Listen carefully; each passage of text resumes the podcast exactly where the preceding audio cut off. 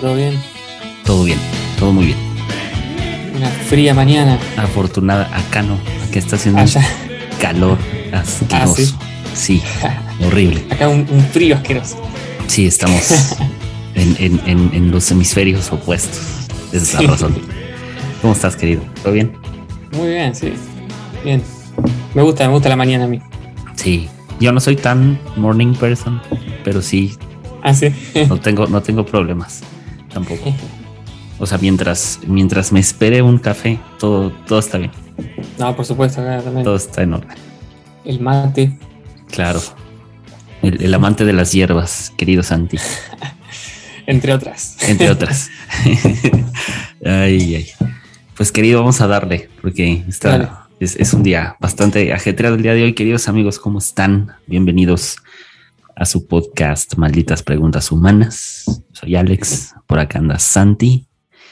Y nos asedia el día de hoy una pregunta muy maldita, porque implica eh, que uno tenga que reconocerse también, eh, pues, hu- humanamente atravesado por, por esto. Y el día de hoy, ¿de qué vamos a hablar, mi querido Santi? Hoy vamos a hablar porque nos cansó el deporte, el fútbol ya nos agotó físicamente y vamos a hablar de la ética, del bien, del mal. Como dijo Nietzsche, lo que se hace por amor se hace más allá del bien y el mal. vamos a hablar de algunas cositas relacionadas a eso. Claro, claro. Que, que para, para, y dirán ustedes, ¿no? Pues, ¿Qué es la ética? Porque también eh, dentro de este amplio eh, panorama del lenguaje, pues lo que para muchos es algo ético, no necesariamente es lo que la filosofía responde como la ética.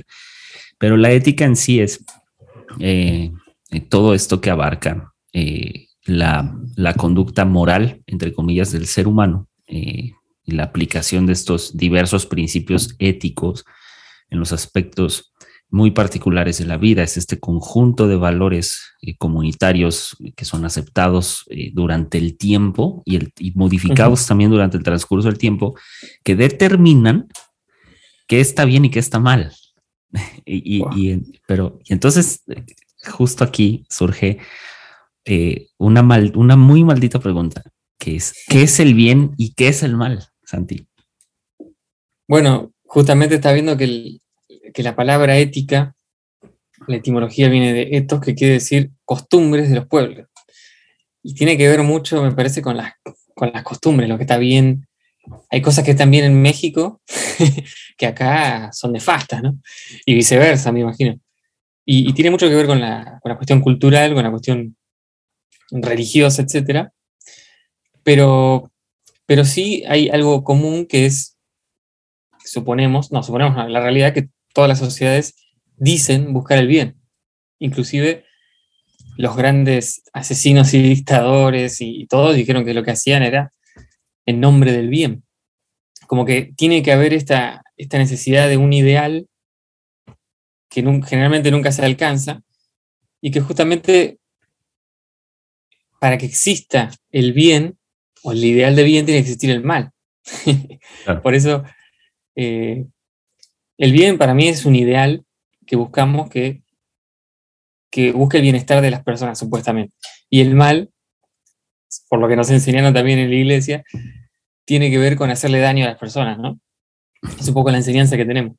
Pero yo pensaba, ¿qué pasa si el bien gana y ya no existe el mal? ¿Contra qué va a luchar el bien? ¿Y cuál es el objetivo del bien? ¿Cómo sería una sociedad así? No, no la podemos imaginar. Y, y es, es que sí, es, es, es, complejo. Y lo vemos en, en todos lados, ¿no? O sea, eh, recién eh, vi la última película de, ah, de Batman, ¿no? Eh, con, con Robert Pattinson. Y eh, fuera de lo que me pareció de la película, que creo que, hay una gran oportunidad ahí, pero hay algo muy drástico que siempre sucede con el camino del héroe, que es ante ante este, eh, no sé, eh, ante esta imposición del bien, evidentemente tiene que haber un mal. Y como tú dices, Sí. ¿qué, qué, qué va a pasar el día que el bien triunfe sobre el mal? pues ya, ya, no va a haber contra qué e- pelear, ¿no? Por eso nos cuesta imaginar el cielo, eh, estar todo el día jugando al tenis. y, o sea, sí, ¿no? ¿Y qué pasa, qué pasa si jugando eh, al tenis en el cielo, ¿no? Hay, eh, hay, hay, hay trampa, ¿no? O sea, claro.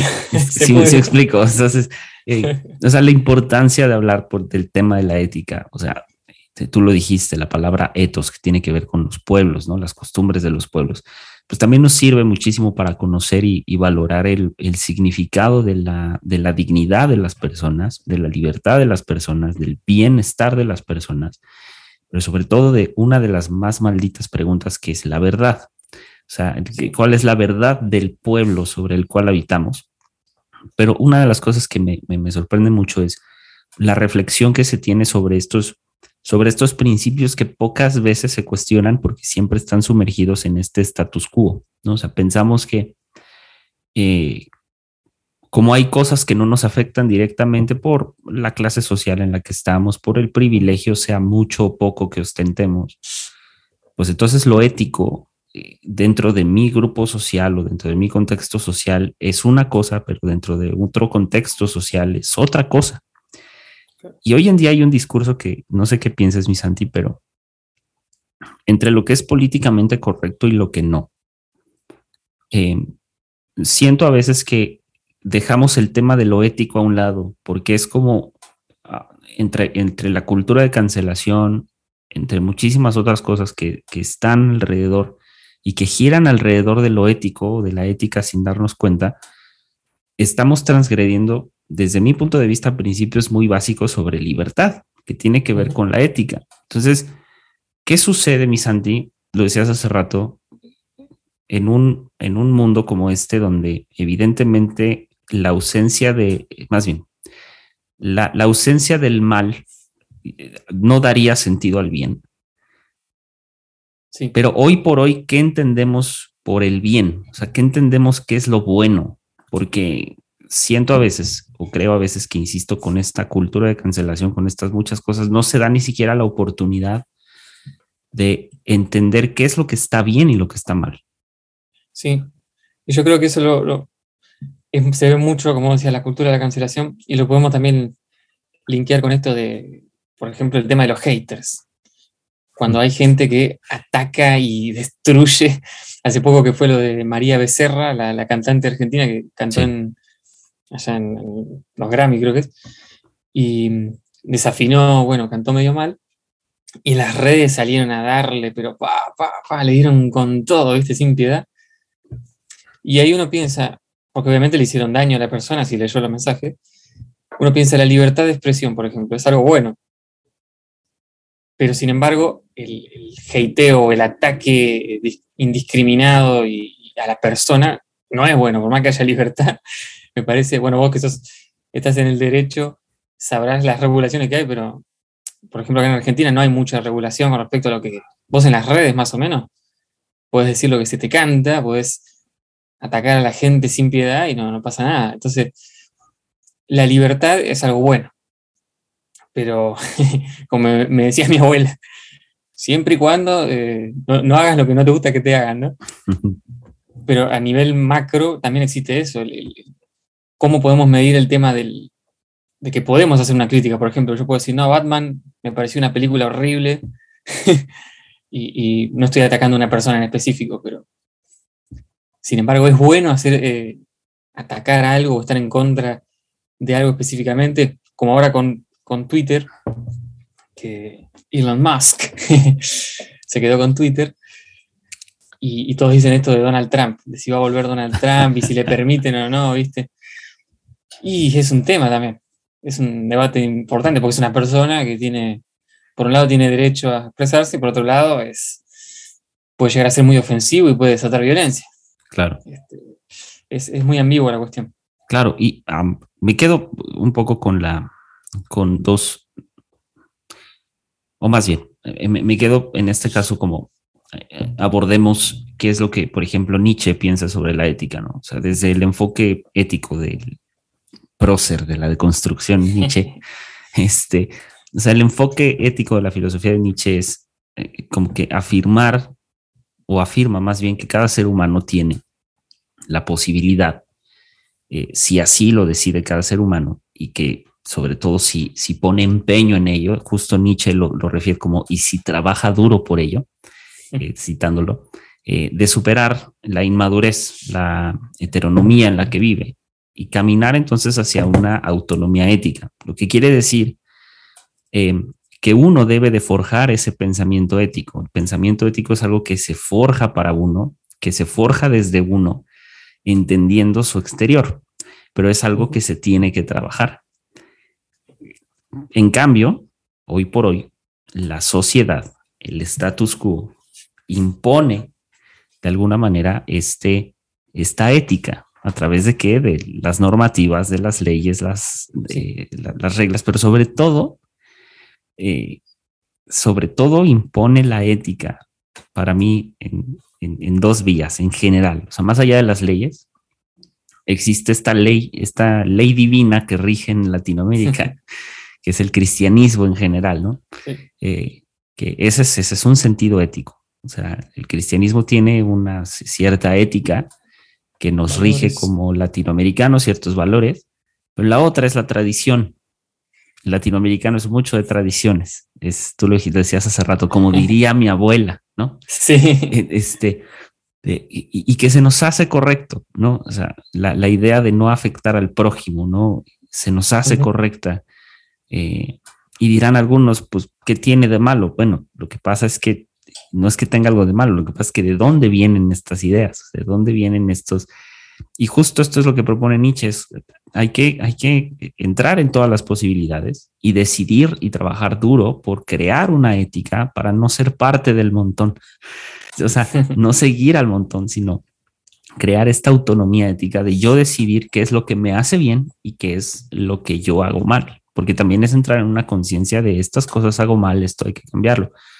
Y me sorprende mucho porque, contrario a lo que como que otros pensadores proponen, Nietzsche lo que hace es decir, bueno, en el plano ético de entre lo bueno y lo malo, y tú lo decías, ¿no? Todo lo que decía Nietzsche, ¿no? Todo lo que se hace por amor se hace más allá del bien y del mal, que es una frase muy bonita y que mucha gente la cita muy románticamente para decir, mi vida, mi cielo, todo lo que hago por ti lo hago más allá del bien y del mal, pero Nietzsche no se refiere en sí a eso, sino se refiere que todo aquello que está motivado por el amor al prójimo, aquello que está motivado por el amor a uno mismo, aquello que está motivado por amar lo que haces y disfrutar lo que haces, que te saca de esa heteronomía y de esa inmadurez, eso es lo que está más allá del bien y del mal.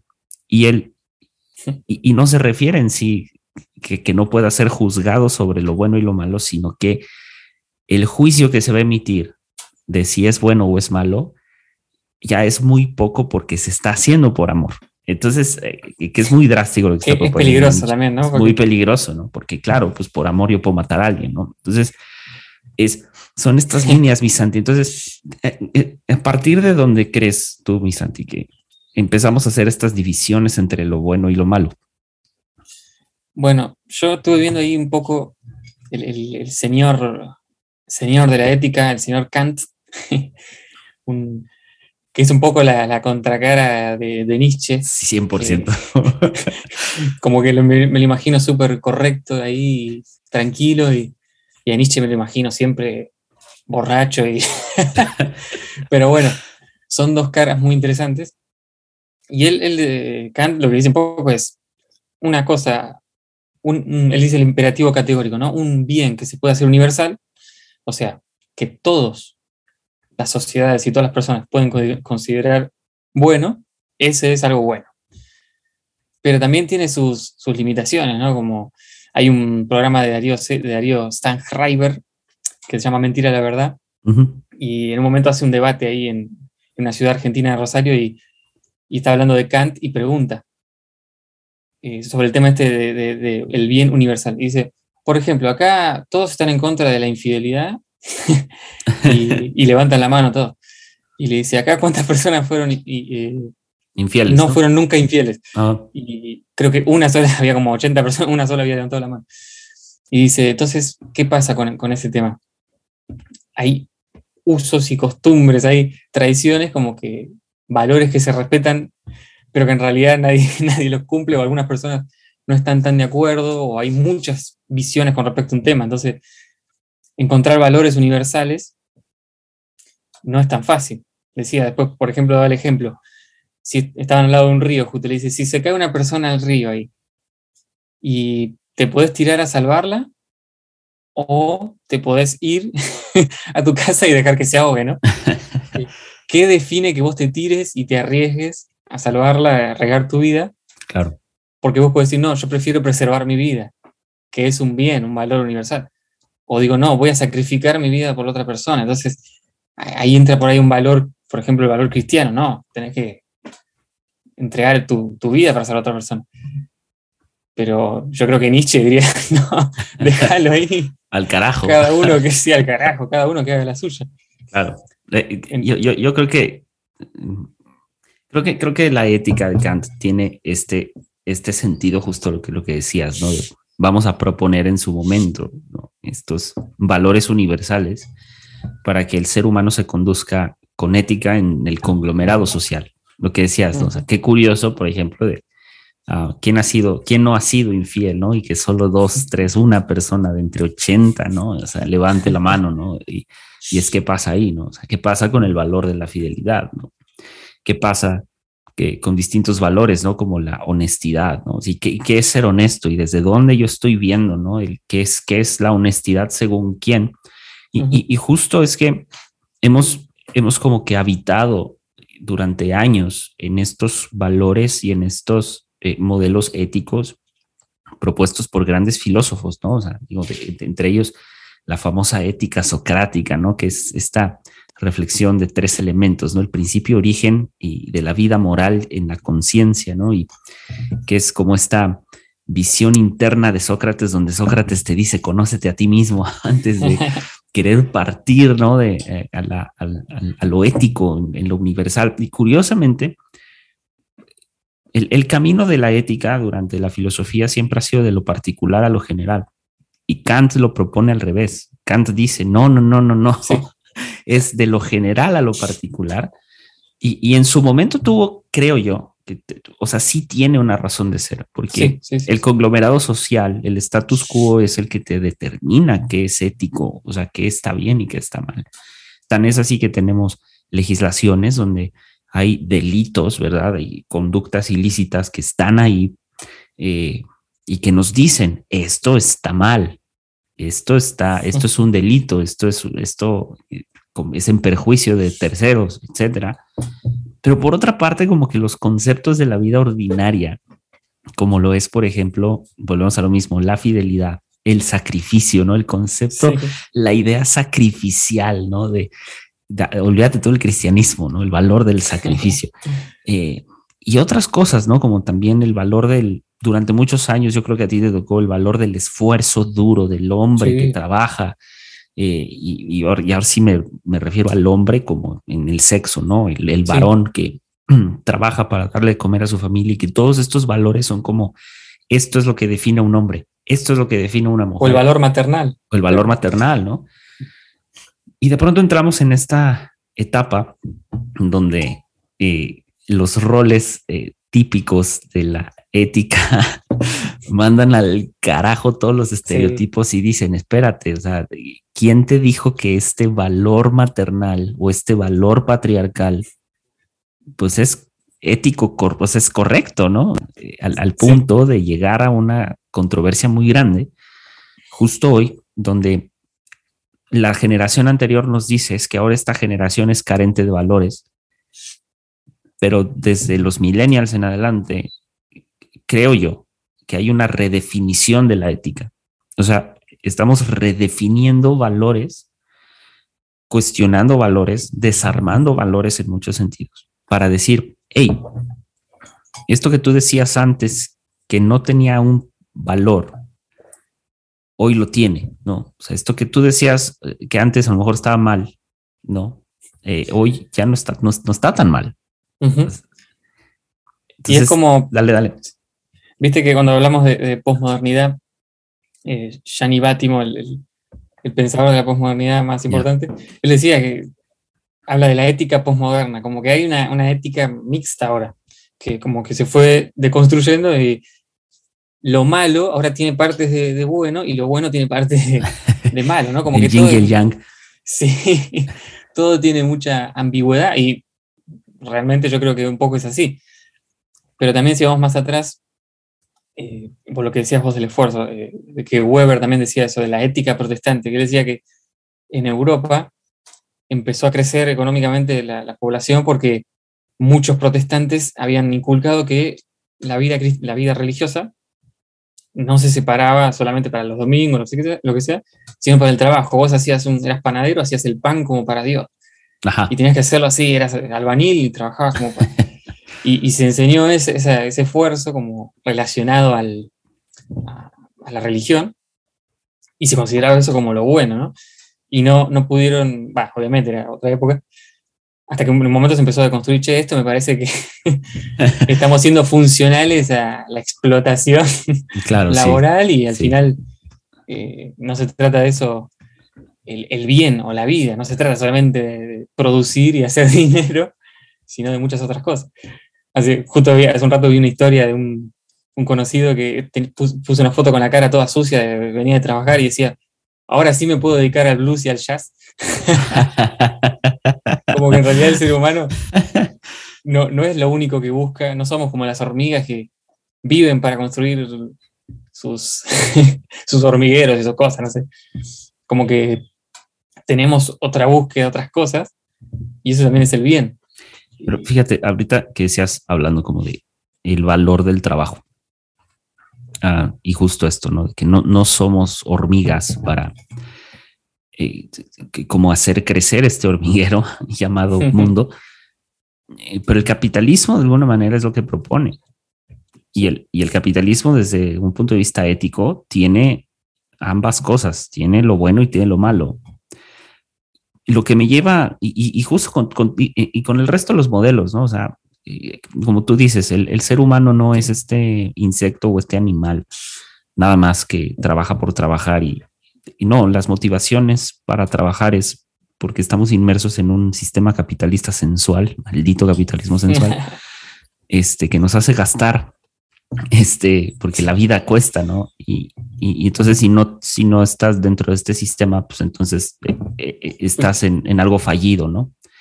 y no es así. O sea, si, e, existe la opción de que te vuelvas ermitaño, ¿no? siempre existe la opción de volverte ermitaño, habitar en el bosque y sembrar, ¿no? Que también suena muy romántico.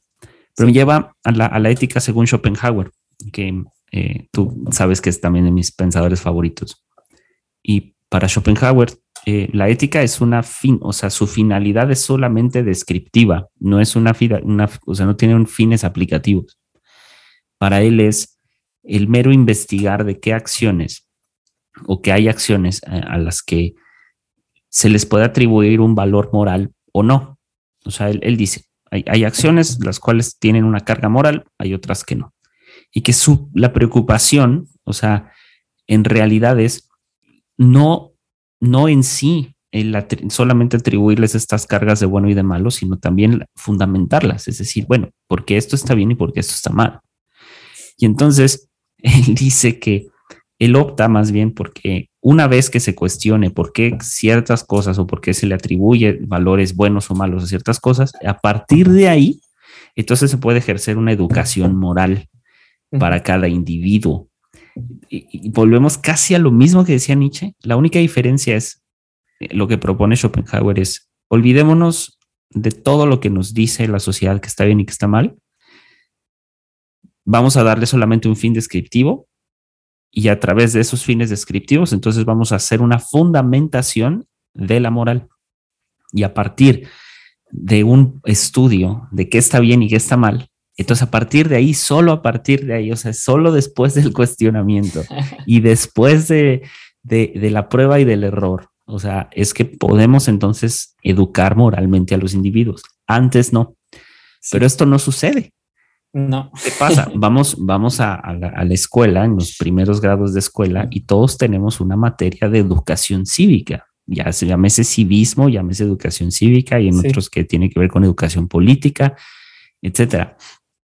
Y lo curioso es que la idea de la escuela, la idea del colegio, en los primeros grados, independientemente de educarnos en las, en las eh, primeras ciencias, ¿no? matemáticas, ciencias naturales, de lengua o español, lo que sea, pues también es una especie de educación ética o educación cívica, eh, cuya finalidad en teoría es producir buenos, buenos civiles, ¿no?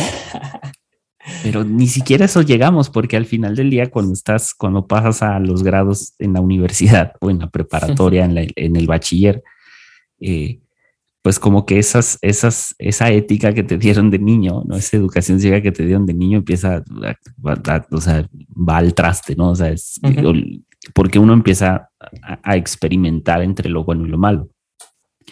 Justo lo que decías, y volvemos al ejemplo de Darío Zeta, ¿no? O sea, ¿cuántos se les enseñó a lo mejor de jóvenes eh, el valor de la fidelidad?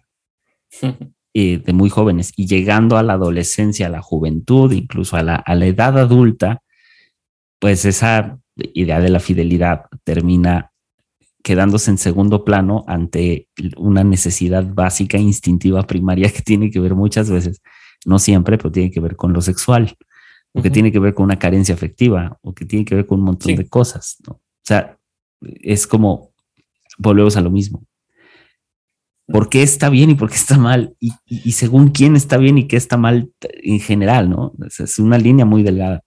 Sí, y, es como vos decías de, educación cívica, el ejemplo. ¿Por qué tenemos que ser educados para el bien?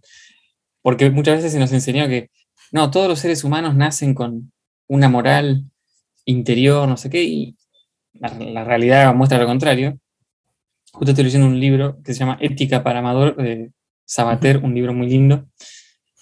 Y, habla justamente del ejemplo de las termitas, volviendo a las hormigas, las termitas. Y dice que las termitas construyen ahí sus edificaciones bien fuertes porque eh, son hormigas débiles y vienen otras hormigas y se las morfan, se las comen. Y entonces, cuando se rompe una parte del hormiguero, de la termita, todo eso, tienen que salir las hormigas obrero eh, a, proteger. Y salen un montón ahí a proteger mientras las otras están trabajando, reconstruyendo, porque vienen las otras, las hormigas más grandes, y las van a hacer pelota.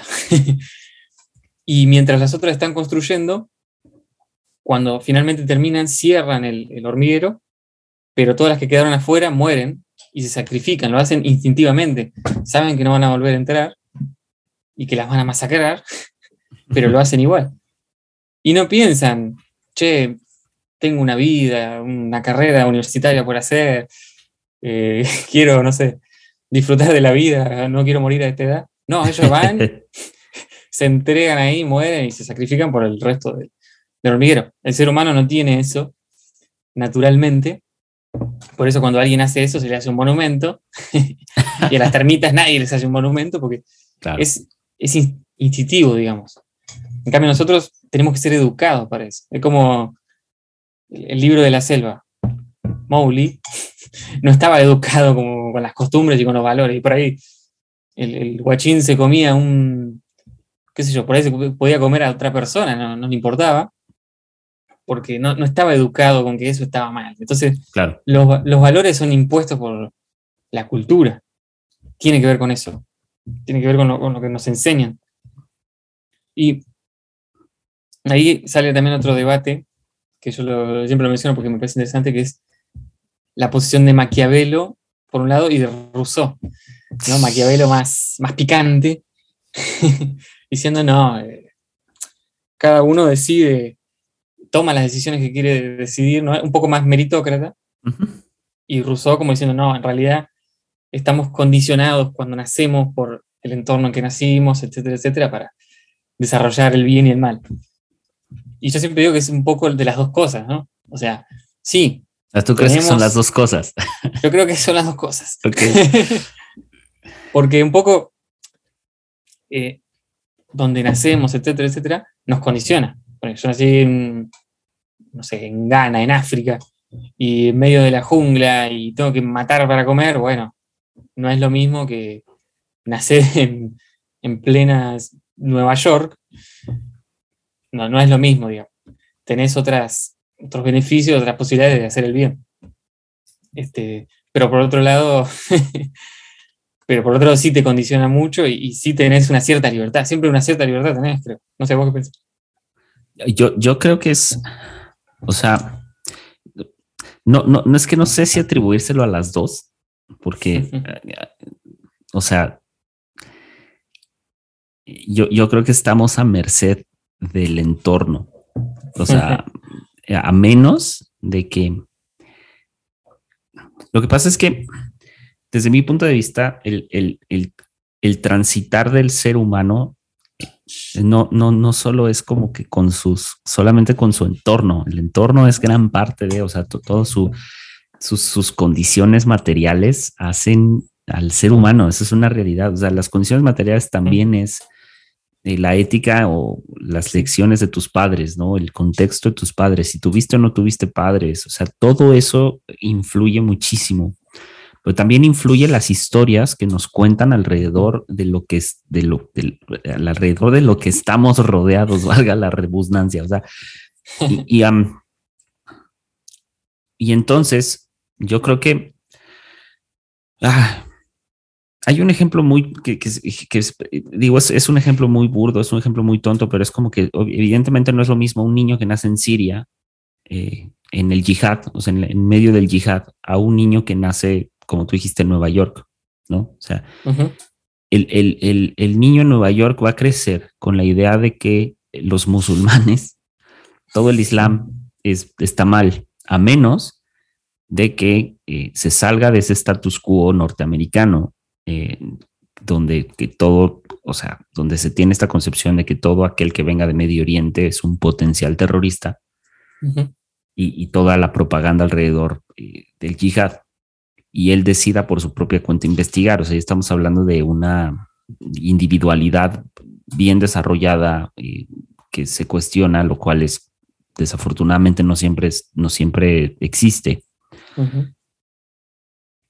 yo sí creo y yo sí le pongo mucha importancia a las condiciones materiales, pero por otro lado también eh, le doy mucha importancia a que esas condiciones materiales, cuando se tiene la oportunidad de, cambiarlas, uno también decide si las cambia o no, porque también vivir en, en estas condiciones, en esto que es más grande que yo, porque las condiciones son más grandes que yo, pues también es un poco cómodo a veces o sea, la bendicta ignorancia, por ponerlo así, ¿no? O, también, eh, y, vaya, con esto no quiero eh, como que proponer que la pobreza es una virtud, porque no lo es. No, Pero hay personas que, y sobre todo en México se da mucho, que hay personas que las tratas de sacar de sus contextos socioeconómicos y no quieren. Es como de, no, yo aquí estoy bien. Tú, ah, pues, pues ¿qué haces, no? O sea, porque es porque, porque a veces es más sencillo y dirán muchos, no, pues es que en qué contextos, no sé qué, les pongo un ejemplo concreto que tuvimos muy de cerca.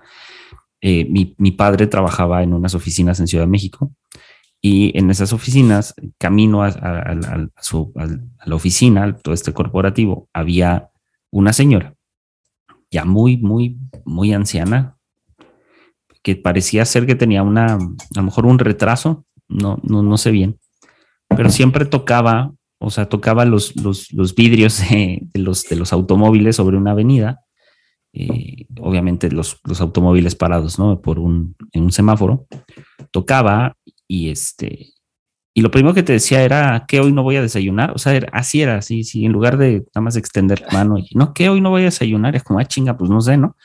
Este, y, y, y les daban monedas y monedas y monedas y monedas. Y un día alguien fue como de, no, pues señora, o sea, si mire, si quiere aquí yo tengo un desayuno, ¿no? O sea, le doy algo de comer. Y ella decía, no, no, yo quiero, quiero, quiero, quiero, quiero la plata, quiero dinero. Y con el tiempo, sobre esa avenida se empezaron a poner más, eh, pues más, más personas a pedir dinero. Y en una de esas había un señor sentado en una silla de ruedas que estaba pidiendo dinero, pidiendo dinero. Hasta que un día este señor se paró de la silla de ruedas. Ah. Y, y, fue, fue, fue muy fuerte para, para nosotros ver eso porque fue como de, what the heck, o sea, ¿quién le estás dando dinero? O sea, es como de, este, este, o sea, Y, y, resulta y resalta pues, parte de lo que ya después conocimos, porque mucha de mi familia transitaba por esa, o sea, independientemente de mis padres, tíos, primos, transitan por esa avenida.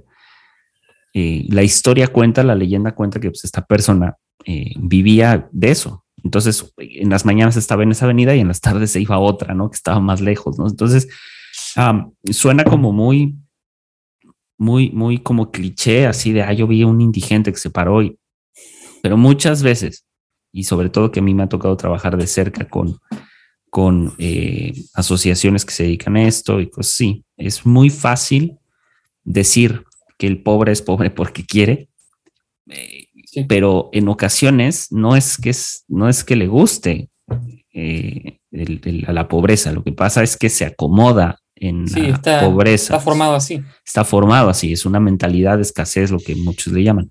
Lo que me lleva a un filósofo eh, que es Wittgenstein. Eh, Wittgenstein, eh, él como ética, pasamos ahí alrededor de 1930, él afirma que la ética, la ética no trata del mundo, sino que la ética ha de ser una condición del mundo como la lógica. Es decir, la ética es algo lógico desde su punto de vista. Y dice, y no como la lógica en cuanto a una eh, proposición lógica eh, que, que muestra el sentido de las cosas, sino la lógica en tanto la manifestación y el sentido de los hechos del mundo. Es decir, para Wittgenstein, los hechos que suceden en el mundo reflejan la ética del mundo y es ahí, únicamente ahí, donde se puede estudiar la ética porque la ética no trata de solamente de uno, sino la ética trata del mundo. Entonces, claro, cuando escuchas a Wittgenstein que te dice eso, ¿no? La ética trata del mundo, la ética trata de cómo estamos, cómo se está definiendo lo bueno y lo malo del mundo, tiene muchísimo más sentido un poco la idea de los contextos, la idea de que los contextos nos determinan. Ahora, no nos determinan nuestra totalidad porque tenemos libertad, pero ¿Qué sucede en países donde esa libertad de lo bueno y lo malo no existe? Y en el caso es el yihad, el yihad que es el extremismo islámico y quienes crecen alrededor de ese extremismo islámico, lo bueno es lo que dice el Corán o lo que alguien te dice que dice el Corán sí. para hacerte explotar en una plaza pública. ¿No? Y, hay virtud en eso, además. o sea, que a nosotros nos suena ridículo, ¿sabes? Entonces, creo que los contextos sí, para mí sí son como muy, muy centrales. Como en la Edad Media, digamos, las inquisiciones y, todo lo que tiene que ver con eso también, digamos, era, era lo correcto prender fuego a una persona. es muy loco, ¿no? Pero, las brujas. Las brujas, malditas. Ah, justamente, justamente, y tiene que ver con, con la ambigüedad esta eh, estoy leyendo algunas cosas ahí. me interesan todas las religiones, pero nunca había, me había interesado por el tarot y todo lo que tiene con eso. Y escuché unos podcasts de, que se llama La Bruja y el Cura, una, una mina que es, es bruja, pero bruja moderna, ¿no? No tiene nada que ver con, con las ideas que tenemos de bruja. La mina lee las cartas, esas cosas. Satánico. Sí. Suéltalo. y, sí, yo siempre como que me eh, tuve como me enseñaron ese rechazo todo lo que tenía con eso. Pero dije, ¿por qué? No. Y escuché eh, los podcasts y ella charla con un cura muy interesante, hablan de la, fe y todo eso. Y pensaba, ¿no? Esto también, como que siempre se enseñó esto de, justamente yendo para el lado de nuestra experiencia religiosa un poquito.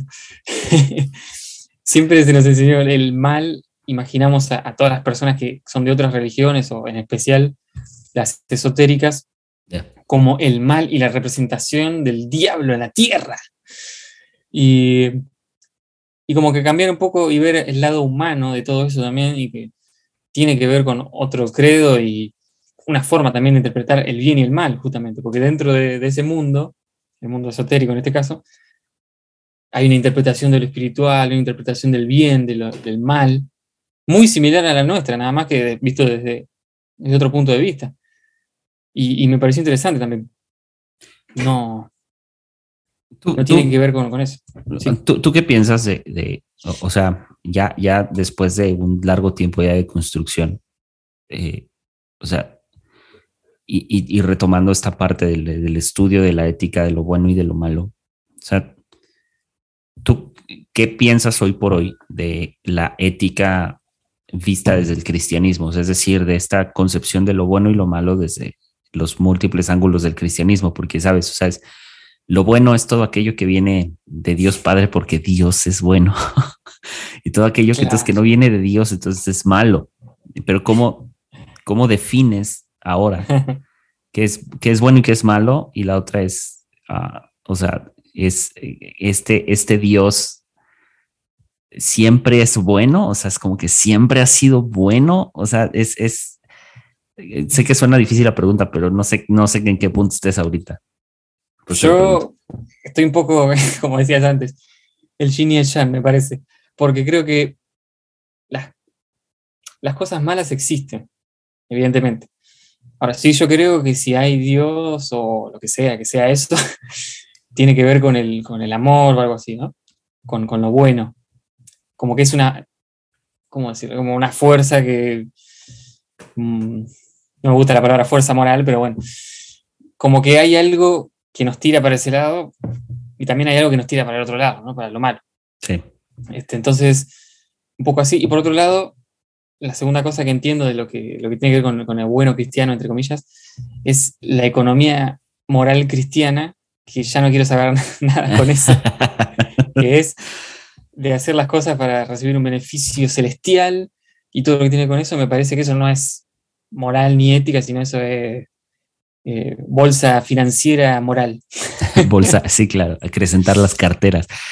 Sí, justo estoy, eh, tengo, tengo la, la, pues sí, la, dicha de tener una, uno de mis tíos es, estudió filosofía y letras, este, y justo platicando con él, acerca de todo este proceso, ya sabes, de construcción y de ta, ta, ta, y todo el rollo. Eh, me recomendó comenzar a leer a Mircea Eliade. Mircea Eliade es eh, pues un estudioso de las religiones, filósofo, eh, pero que dedicó su vida a la religión comparada. Y tiene un libro que se llama La búsqueda, que mm. es muy difícil de conseguir. Yo todavía no lo logro conseguir y estoy en eso. Pero me sorprende que es como, tiene, tiene algo tiene algo a destacar muy fuerte. O sea, eh, justo él, él, él, arranca como su estudio en el origen justo de las religiones eh, hinduistas, que son las religiones más antiguas que tenemos, o sea, por lo menos registro de ellas, ¿no? O sea, el, hinduismo es, antecede al cristianismo por añales, o sea, este, de las religiones más antiguas del mundo, y él toma eh, los principios como del hinduismo para empezar a hacer religión comparada, lo cual me parece un gran acierto, tomando en cuenta que no tenemos tantos registros de los sumerios y que los hebreos y los judíos, o sea, sus antecesores fueron los sumerios. Entonces, toma otra, eh, pues otra, otra religión para empezar a hacer religión comparada. Y me gusta que, una de las cosas que como que propone eh, es, que no es posible eh, comprender a la humanidad, el destino de la humanidad, ni lo bueno ni lo malo, como de modo específico, sin antes conocer las fases de la experiencia del hombre alrededor de lo espiritual y lo que él le llama como lo sagrado. Él, dice que lo sagrado no es una etapa de la historia humana, sino que es una, o sea, que pertenece, lo sagrado está en la estructura de la conciencia y que eso, esa búsqueda de lo sagrado, lo lleva a justo a debatirse constantemente entre lo que es bueno y lo que es malo. O sea, porque también tenemos esta idea de que todo lo sagrado es bueno y no es así. O sea, si ustedes vieran los rituales que tienen en África en torno a lo sagrado, pues dirían, no, pues no manches, esto no es, no es, no es sustentable a largo plazo matar. Sí, o sea, entonces lo, hablamos, por ejemplo, cuando con el tema de la Uganga, ¿no? o sea, de, todo lo que hay alrededor de este tipo de creencias. Uh, la Uganga. Uh, la Uganga. ¿Dónde estás, David López? Este, y, donde, donde justo está, eh, no es hasta en tanto el hombre hace consciente y la búsqueda de lo sagrado es que puede empezar a determinar qué es lo bueno y qué es lo malo. Es decir, eh, mm. él, propone algo súper padre que es como la religión no es en sí una estructura, sino la religión es una búsqueda. La religión es una, es una, eh, no, no es que yo pertenezca a una religión, sino es que mi contexto me dice que esta religión me va a llevar hacia lo sagrado, pero no es hasta que, según Mercier Eliade, no es hasta que eh, yo cuestiono qué es lo sagrado, que yo empiezo a elegir mi propio camino. Entonces, desde el, volviendo a la parte de la ética, creo que el camino hacia la ética es parecido al camino a lo sagrado. Yo voy sabiendo conforme voy creciendo, voy madurando, voy cuestionando, voy conociendo qué está bien y qué está mal. O sea, qué es lo correcto para mí, qué es lo que no es correcto para mí, porque hoy en día, para muchas personas, por ejemplo, la diversidad sexual sigue siendo algo malo. O sea, éticamente hablando, sigue siendo una cosa del demonio. Ay, sí. ¿Sabes? Y, y nuestra generación incluso hay gente de nuestra generación, Manix, que, piensa que está mal. Sí, o sea, contra. Yo, yo que he estado en estos días en Twitter, que es muy divertido, me, he encontrado mucho, eh, sobre todo del sesgo cristiano evangélico, gente que todavía dice esto no está bien. Es como de dude. Eh, o sea, pero porque, porque su búsqueda de lo sagrado eh, se ve nublada ante, ante, ante la idea del bien y del mal. Sí. Que qué importante es eso, ¿no? Como que aprender a dividir lo, lo como que lo religioso de, de, de, que no necesariamente todo lo religioso está bien, ¿no? Qué difícil además. Sí, sí, justo el otro día estaba debatiendo con un amigo, lo amo, ¿no? Pero él es un poco homo-odiante o homofóbico, no sé cómo decirlo. Homo-odiante, qué, homo-odiante. Qué bello estuvo eso. O sea, qué mal, pero qué, qué, manera de, sí. no, definirlo. Sí, sí, es eso, es como un un rechazo y él no tiene nada que ver con, bueno, no está metido en nada de la iglesia, pero sí tuvo una educación cristiana cuando era chico y todavía se acordaba y decía, tomando una cerveza y decía, no, la Biblia dice que está mal, no sé qué. Yo digo, ¿hace cuánto que no agarras la Biblia? Le digo. ¿Hace cuánto que no practicas la Biblia? Claro, le dije, no cumpliste ni un mandamiento de la Biblia.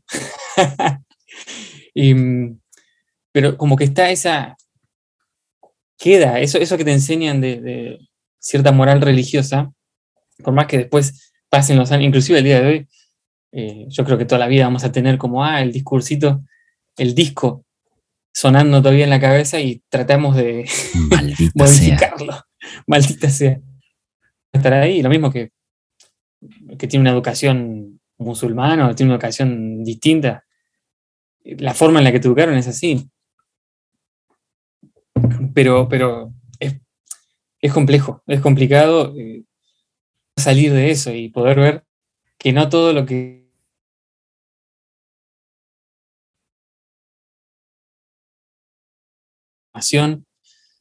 eh, LGBT más. Ah, bienvenido. sos, bienvenido tal como sos, ¿no? Etcétera. Y después te quieren eh, transformar tu sexualidad, ¿no? Por ejemplo. Sí, claro. Y, ellos creen realmente que es lo bueno, ¿no? Y no va por ahí. Re complicado. y, fíjate que justo, justo me pasó algo similar. Estaba eh, conversando con una chica de aquí de Guadalajara que me, contactó por el podcast y estuvimos, conversando.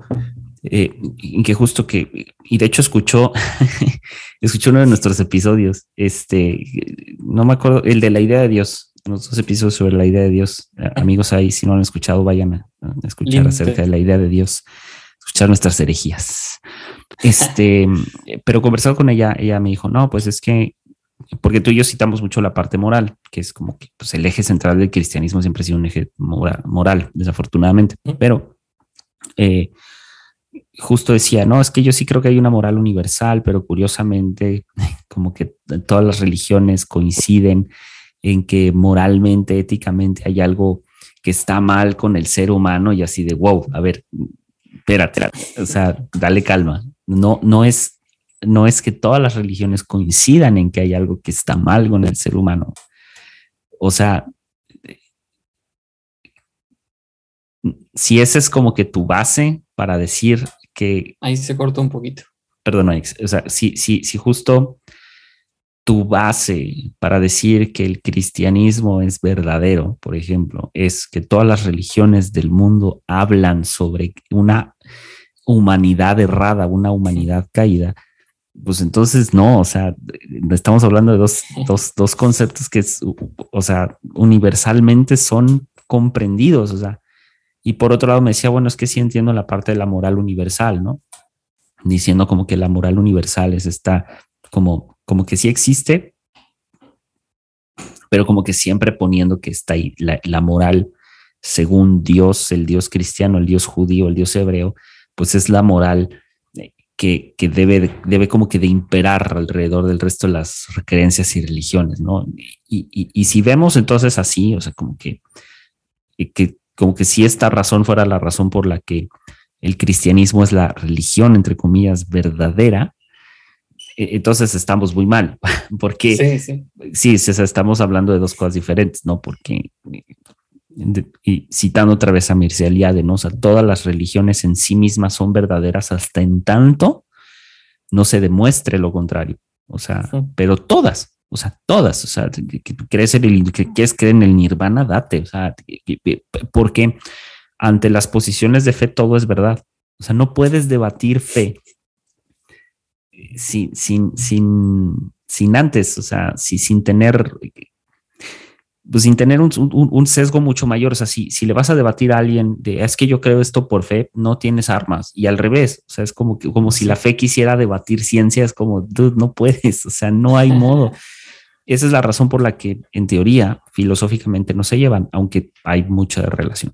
Y concluyendo como la parte con esta chica fue como de, pues sí estoy de acuerdo con esta moral universal y yo sé que hay una moral universal, pero, pero ¿quién nos dice que está bien y que está mal? Yo le dije, bueno, tú estás diciendo que esta moral universal está en la Biblia. En teoría, la Biblia entonces debería ser un rector moral universal o sea, o por lo menos Levítico, Deuteronomio, los diez mandamientos, whatever, o sea, que pone todo el Antiguo Testamento. Todo el Antiguo Testamento si quieres, ¿no? Entonces cuando empiezan, cuando la gente se empieza a topar, así a darse de topes, bueno, es que no, la ley es como bien drástica porque, por ejemplo, los homosexuales, ¿no? La sofilia, ¿no? En el tiempo en Deuteronomio, ¿no? O sea, sí. y, todavía dice, ¿no? O sea, como que ¿quién, quién me dice que pues acostarme con animales está mal? Yo le dije, no hay una legislación humana hoy en día que te diga que está mal solamente es, o sea, está tipificado como en México, sobre todo como actos en contra de la moral, nada más. Pero no hay una ley en específico que te prohíba así tal cual tener relaciones sexuales con animales. Entonces, suena muy drástico lo que estoy diciendo, pero es ante esa laguna hay un principio del derecho que es todo lo que no está prohibido, entonces está permitido.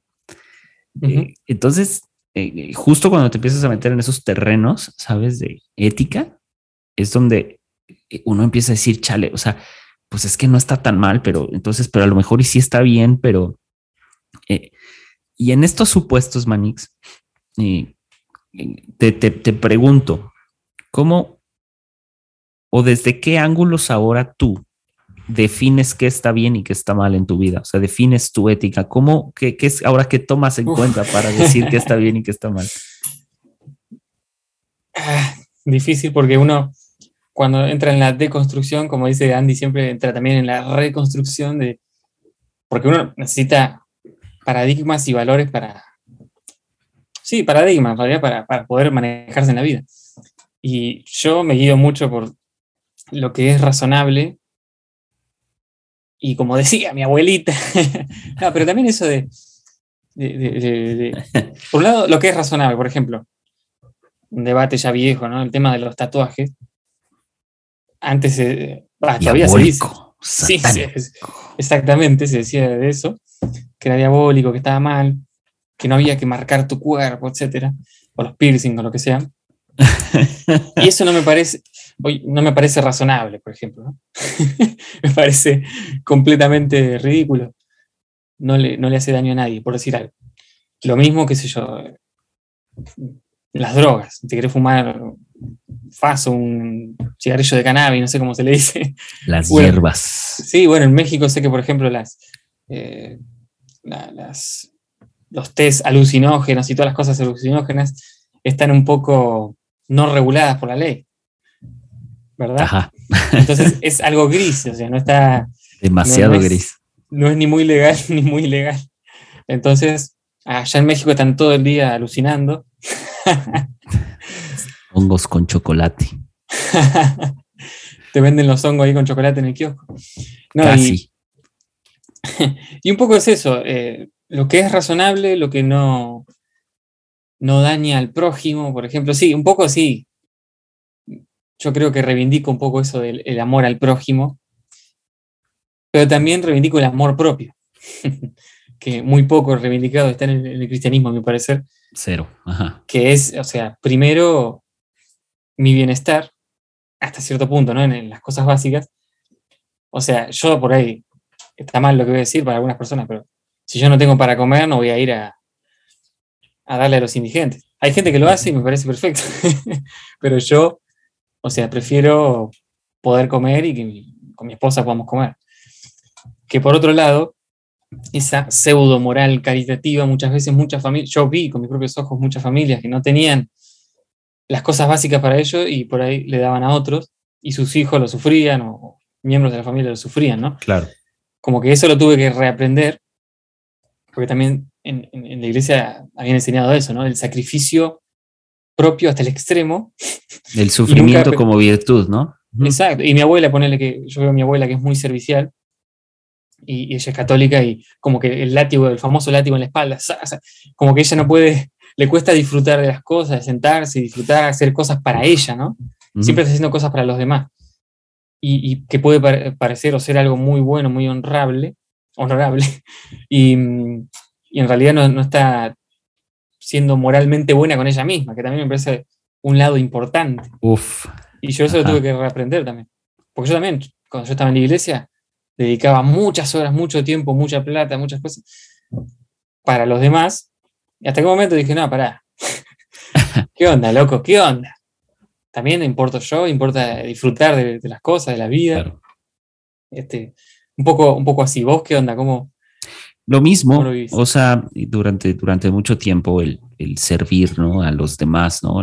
el servicio, la, híjole, esta idea de eh, la caridad, ¿no? La, hacia los demás como motor principal del cristianismo, ¿no? Justo también un tema para mí muy fuerte hoy por hoy, y lo tocaba con Andy, y lo, he comentado mucho, esta idea del, eh, de, la justicia social alrededor del cristianismo, ahora como una bandera que pareciera ser que es eh, la bandera que está como muy de moda alrededor de la idea de la cristiandad, como este valor ético eh, que se quiere sobreponer a distintas virtudes predicadas por Jesucristo, porque Jesucristo, su eje central ni siquiera fue tanto la justicia social. O sea, justo leyendo a, este autor, Mircea Eliade, que no me acuerdo si es rumano, no me acuerdo dónde es. Una página de uno de sus libros da para siete episodios de esto, ¿eh? o sea, pero sí, es, too much, o sea, es demasiado, te prometo que es demasiado. Pero eh, justo yo ya llevaba tiempo como que con este rollo, ¿no? Porque una de las, o sea, de las últimas iglesias a las que asistiera mucho activismo social, mucho de vamos a darle a los pobres, vamos a esto, vamos al otro. Y a mí me cuesta mucho trabajo no caer en ese discurso populista. O sea, o me cuesta mucho trabajo no cuestionarlo, porque, eh, eh, o sea, no digo que está mal, está bien, pero hay un aparato social enorme que es más grande que la iglesia, más grande que el cristianismo, que es son los gobiernos. O sea, esta es, este es, una chamba de los gobiernos. Entonces me dirán muchos, ¿no? Pero bueno, es que los gobiernos no, no lo hacen, alguien tiene que hacerlo. Pero el problema de esto es que se cae en una contradicción muy fuerte. O sea, hacemos activismo social. Las iglesias son muy prósperas, los pastores son muy prósperos y se hace activismo social eh, de, maneras muy populistas, es decir, yo te doy para que tú vengas a mi iglesia, te doy eh, en el nombre de Dios, como si fueran las cruzadas o como si fueran, o sea, y esta, esta idea de te doy en el nombre de, en el nombre de Dios para yo alcanzarte a ti, eh, comunidad, o sea, sumida en la pobreza y decirte que en Jesucristo hay una esperanza, pues te estoy vendiendo una esperanza que ni siquiera es una esperanza de, una vida mejor económicamente hablando. O sea, no te voy a sacar del hoyo donde estás. Es un paliativo. Es un paliativo. Entonces es muy fuerte distribuir ese tipo de placebos. Eso fue de las primeras cosas que comencé como a, decir, esto no está bien. O sea, Jesucristo no predicó, esto, o sea, no, no, no. es lo único que predicó como virtud, ¿no? Entonces, para mí, la, empezar a definir qué es bueno y qué es malo, obviamente empezó a, definirse en torno a qué es lo que a mí me hace bien, justo como tú, de, el amor propio. Pero también la otra en, en el sentido de eh, justo atendiendo a mis contextos, ¿no? O sea, atendiendo a mi contexto de, de para aspirar a una mejor vida, económicamente hablando, bueno, hay que hacer ciertos sacrificios, ¿no? Sin poner, por ejemplo, el sacrificio como una virtud. Soy para mí el sacrificio, si me voy a sacrificar, voy a sacrificar para mí, no voy a sacrificar por alguien más. O sea, bueno, a menos que sea una familia o lo que sea, ¿no? Eh, y de las últimas cosas fue como, eh, justo entre, entre lo bueno y lo malo para mí. Eh, para mí lo bueno, o sea, la experiencia humana, para mí, tiene que tener estas, estos aprendizajes entre lo que es bueno y lo que es malo, porque lo que era, lo que era bueno para mí hace un año, a lo mejor hoy no lo es. Entonces puse, puse, puse en Twitter hace poco, ¿no? O sea, la, idea de la deconstrucción no se reduce únicamente a lo religioso, sino que se tiene que aplicar en el, en, en, o sea, tenemos que girar en torno a esta, la deconstrucción más bien se tiene que hacer parte de nosotros en todos los sentidos de la vida. O sea, yo también tengo que cuestionar, por ejemplo, si eh, los modelos económicos que, yo, eh, en los que yo creo, por ejemplo, ya sea que si eres socialista, capitalista, comunista, lo que sea, eh, yo necesito desarmarlos, ¿no? O sea, volverlos a desarmar y decir, bueno, ¿qué sí del capitalismo, pero qué sí del socialismo, qué sí de esto, qué sí del otro?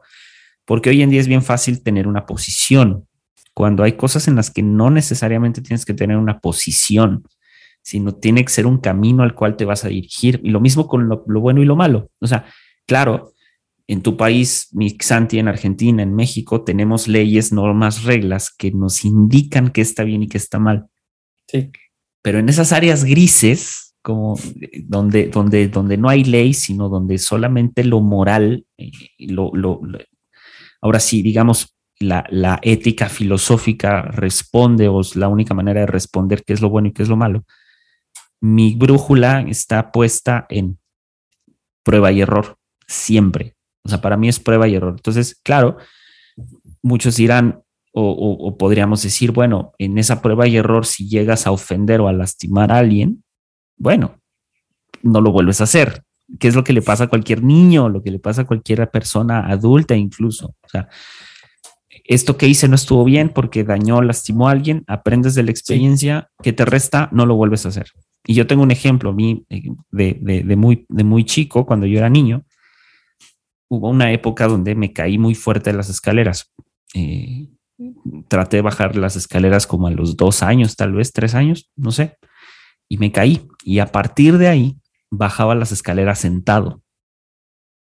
Es decir, la experiencia de algo malo que me lastimó, que la sustituí, ¿por qué? No, no voy a dejar de bajar escaleras, no estoy loco, pero las voy a bajar de manera diferente. Eso para mí tiene que suceder con lo bueno o la, cuestión de la ética. Es decir, hay cosas que para el prójimo van a estar mal, pero para mí van a estar bien. Si lastima al prójimo y, y yo hago un examen de conciencia y digo, bueno, esto lastimó al prójimo o esto lastimó a mi compañero, lastimó a mi, a mi hermano, entonces queda en mí no volverlo a hacer. ¿Sale? Entonces, pero si lo las, o sea, si lastimó sus, sus, o sea, susceptibilidades, no lo lastimó verdaderamente, sino solamente, por ejemplo, no llegamos a un acuerdo en algún tema y en ese no llegar a un acuerdo hubo una discusión y en esa discusión bueno, si él no tiene la madurez de dejar ir una discusión por un tema que no va a definir nuestra amistad, el problema no lo tengo yo, el problema lo tiene él. Porque también eso es súper importante aprender, que dentro de la ética y dentro de lo bueno y lo malo, no toda la responsabilidad la tengo que cargar yo. Entonces, justo para mí son como esos ejes, ¿sabes? O sea, de ah, donde hay áreas grises que yo no las he experimentado y no tengo una experiencia ajena que, de la cual aprender, entonces evalúas qué tan bien y qué no.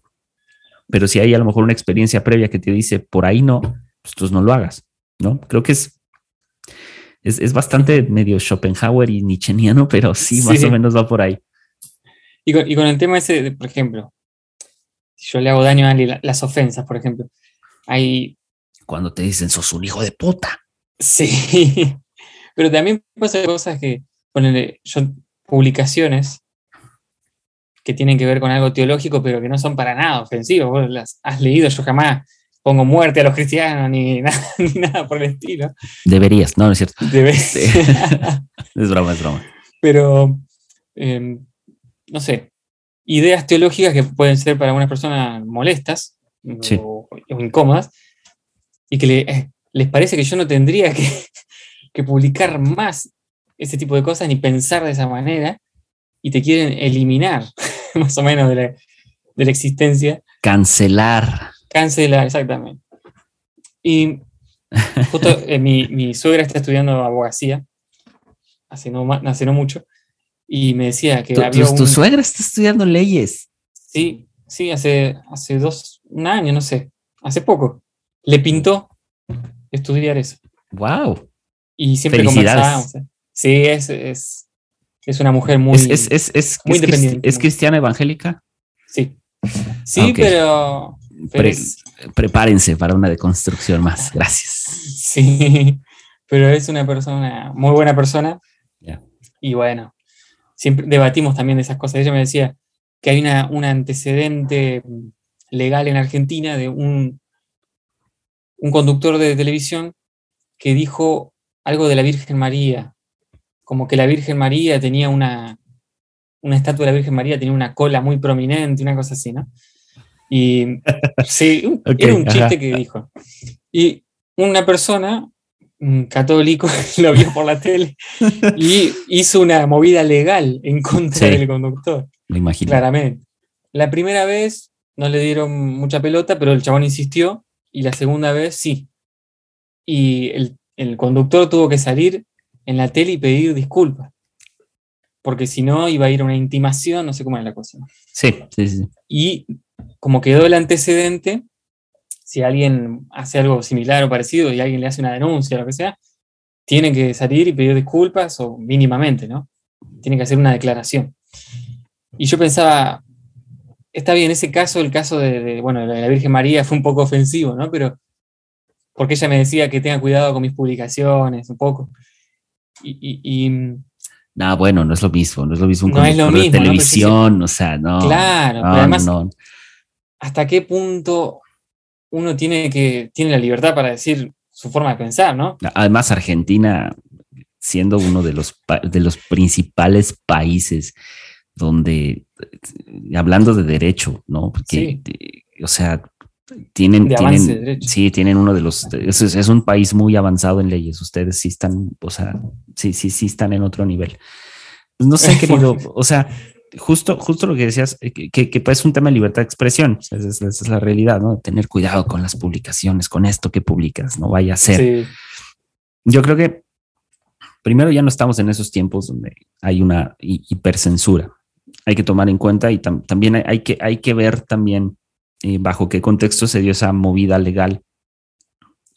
Hoy, hoy por hoy, Hoy en la década de los 90, sí. Sí, hoy por hoy cualquier corte lo desecharía sin problemas porque la libertad de expresión también corresponde a la libertad de culto y la libertad de culto es, eh, no puede ser extramuros de la conciencia, sino tiene que ser aquí, o sea, tiene que ser en mi ámbito eh, y desarrollarse en la comunidad en la que eh, pues están de acuerdo con mis ideas religiosas. O sea, yo no puedo salir en comunidad a convencer a alguien más hoy por hoy vaya, te apedrean, ¿no? Eso es lo que sucedería. Pero Qué tema tan interesante, porque, y sobre todo para cerrar, se me hace bastante, bastante, bastante acertado. O sea, imagínate si en los 90 veíamos mal decir que la Virgen María, ¿no? La estatua de la Virgen María tenía un trasero prominente, que eso es lo que está tratando de decir este. Eh, es como oí decir que, el, que Jesucristo no era blanco. O sea, sí. ¿sabes?